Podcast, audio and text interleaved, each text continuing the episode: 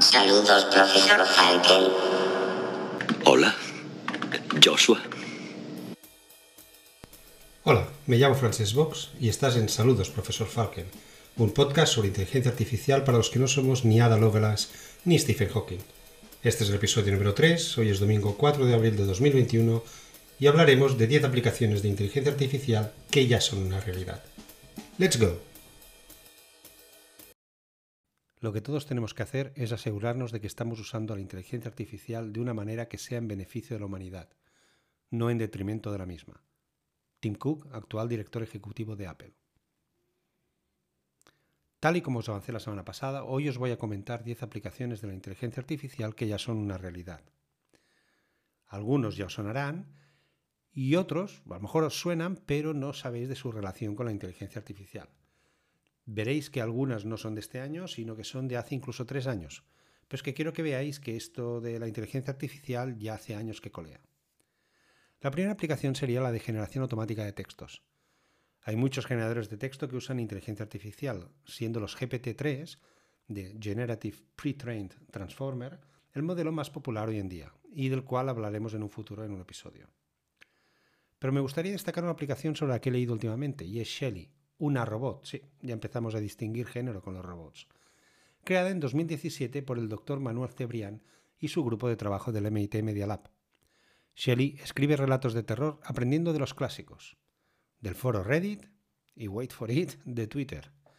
La principal diferencia de esta aplicación es que el resto de modelos que usan Deep Learning para producir textos que simulan la reacción humana, en general no lo hacen con un objetivo empático en concreto, simplemente es, pues, generar un texto, pero sin pretender mm, levantar o despertar ninguna emoción, como pudiera ser terror, en el espectador, lector u oyente. Se le dio a Shelley más de 100.000 cuentos de terror. A partir de ahí ella creó sus propias historias, publicando unas líneas en Twitter y pidiendo a la gente que continuaran el texto. De ahí Shelley analizaba las continuaciones, el feedback, aprendiendo cada tweet. ¿Qué nos ha enseñado Shelley de lo que es el miedo? Pues según el mismo doctor Cebrián, mucho del terror es describir sensaciones, cómo se siente ella. Ella produce un terror de empatía. Y es esta una área en la que trabaja el grupo del doctor Cebrián. Colaboran en un proyecto experimental para averiguar qué intervenciones humanas generan más empatía, cuáles, digamos, nos tocan más la fibra, para aplicarlas a proyectos humanitarios. En sus palabras, ponerse en la piel de un refugiado, por ejemplo. La segunda aplicación de las que os quiero hablar es el coche conducido por la inteligencia artificial de un móvil. En el Mobile World Congress del 2018, Huawei presentó un Porsche Panamera, parece ser que los coches baratos no sirven para estas cosas, con un sistema de inteligencia artificial gestionada por un Huawei Mate 10 Pro. El coche, que no necesita conductor, distingue más de mil objetos diferentes, desde un animal hasta una rueda o una pelota, para evitar chocar con ellos si fuera necesario. La cámara de fotos del móvil, situado en la parte delantera, escanea todo lo que hay delante del coche, gestionando y transmitiendo los datos al sistema de inteligencia artificial implementado en un chip dentro del mismo móvil. La inteligencia artificial busca en su biblioteca de imágenes una coincidencia con el objeto detectado. Una vez identificado y evaluado el objeto, la inteligencia artificial le dice al coche lo que tiene que hacer, aminorar la marcha, girar o frenar en seco para evitar una colisión. La diferencia con los sistemas de navegación autónoma es que este sistema, gracias al Machine Learning, si detecta un objeto que no reconoce, saca una conclusión en base a objetos parecidos y aprende el resultado para la próxima vez. Como tercera aplicación, quiero comentaros, eh, sería la de encontrar pareja. Pues sí, eh, como aplicaciones de estas de dating, pero con inteligencia artificial. En Japón se está usando la IA para ayudar a la gente a encontrar pareja dado que se estima que ahí viven solas más de 10 millones de personas, muchas sin salir de casa. Además, el país lleva perdiendo medio millón de habitantes cada año desde 2014 porque no nacen suficientes niños. El sistema de IA utilizado, así como de casamentera, no mira los gustos, edad o aficiones, que sería lo que los sistemas tradicionales hacen, sino que compara el, el cociente emocional de cada persona. Este cociente emocional son datos como la personalidad o los valores morales. De momento, desde que se empezó a usar este sistema en 2019, ya se han casado 21 parejas. Lo que no sabemos es si aún continúan juntos. Como cuarta aplicación, quisiera hablar de la detección del Alzheimer. Medicina y salud es uno de los campos en los que más se aplica la IA. En el caso del Alzheimer, al ser esta una enfermedad que cambia la morfología del cerebro, es posible entrenar una máquina para que detecte estos cambios con los escanes cerebrales de un paciente a lo largo de un periodo de tiempo, pudiendo anticipar el diagnóstico. En esto es en lo que trabaja el Departamento de Imagen Biomédica de la Universidad de California San Francisco. Concretamente están entrenando en la detección de glucosa en ciertas regiones del cerebro, cosa difícil de detectar por el ojo humano. O más bien dicho, eh, el ojo humano, según doctor, lo podría llegar a detectar, pero cuando a lo mejor es demasiado tarde.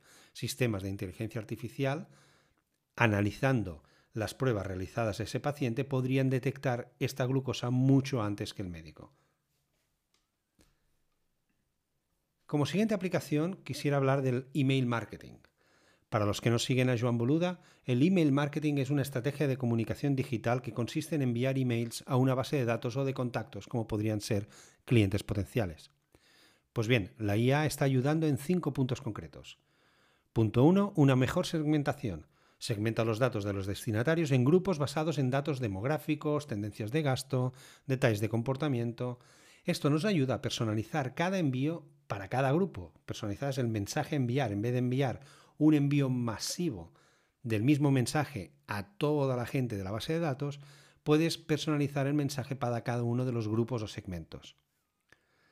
El segundo punto sería la personalización predictiva. Los algoritmos de inteligencia artificial no solo determinarán la mejor combinación de contenido para cada uno de los grupos definidos en la segmentación anterior, sino que reusando material de campañas anteriores para destinatarios similares, se reducirá el tiempo y los recursos necesarios para cada campaña. El punto 3 sería la automatización, envíos tales como mails de bienvenida, felicitaciones de cumpleaños o feedback del cliente o encuestas. Se pueden personalizar y automatizar mediante algoritmos en inteligencia artificial. El siguiente punto sería la optimización del sujeto del mail, el subject, la primera línea que veis cuando alguien os envía un mail. Según estudios, el 78% de las personas abren un mail basándose en el contenido del sujeto del mismo. O sea, que si no nos interesa o no nos atrae la primera línea, el subject del mail, ya ni siquiera lo abrimos. A través del procesamiento del lenguaje natural y una nube de palabras, la IA puede recomendar las mejores palabras para la línea del sujeto y así mejorar las tasas de apertura, siendo la tasa de apertura el porcentaje de gente que abre el mail una vez recibido. Y el último punto será la optimización de la hora de envío. Enviar el mail de día, lo enviamos de noche, lo enviamos un domingo un martes, bueno, pues se puede usar ciencia de datos para determinar cuándo tus contactos están más predispuestos a abrir el mail y a reaccionar favorablemente ante el contenido. Y esto se hace aprendiendo de campañas anteriores y analizando cuándo la gente ha abierto el mail. El siguiente punto o aplicación de inteligencia artificial serían mochilas inteligentes para ayudar a personas con problemas de visión. Un equipo de la Universidad de Georgia ha desarrollado una mochila equipada con una cámara 4K especial que tiene integrado un procesador de inteligencia artificial. Esta cámara capta la información de profundidad y las imágenes en color. Por otro lado, el sistema usa un kit de Intel para descifrar el entorno, con una autonomía de hasta 8 horas. Todo esto se complementa con un dispositivo informático con GPS. Todo este conjunto puede detectar obstáculos, incluso los que están por encima de la cabeza, y advertir al usuario mediante avisos sonoros. También puede interpretar las señales de tráfico, así como cambios de altitud en el suelo por donde camina la persona. Es decir, podría avisarnos de que hemos llegado al principio de una escalera o de que el suelo es irregular, con lo cual tenemos que ir con cuidado al pisar. El usuario podrá controlar el sistema mediante comandos de voz, pidiendo que describa el entorno o que almacene las coordenadas GPS con un nombre concreto, como los favoritos de Google Maps, por ejemplo. El siguiente ejemplo ya sería en el mundo del deporte, sería eh, Fórmula 1 y Machine Learning. En principio, todo lo que puede ser cuantificado puede ser predecido a través de procesamiento de datos e inteligencia artificial. El mundo en general de los deportes está lleno de datos y de características medibles, siendo ideal para la aplicación de IA. Y la Fórmula 1 es un deporte dirigido por datos. Cada coche lleva unos 120 sensores que generan 3 GB de datos en cada carrera y 1.500 puntos de datos son generados cada segundo. Los científicos de datos de la Fórmula 1 están usando la tecnología SageMaker de Amazon para entrenar modelos de Deep Learning con el historial de 65 años de datos de carreras históricas, analizando sus estadísticas y haciendo previsiones y escenarios what if. ¿Qué pasaría si? Es decir, cogen una carrera que ya se ha hecho, una carrera mítica o no, una que ya se ha hecho simplemente, analizan el resultado y luego introducen variaciones. Pues qué hubiera pasado si hubiera entrado en pit en tal vuelta en vez de tal otra, si hubiera cambiado los neumáticos o no los hubiera cambiado, y ven esas pequeñas modificaciones cómo hubieran afectado al resultado final.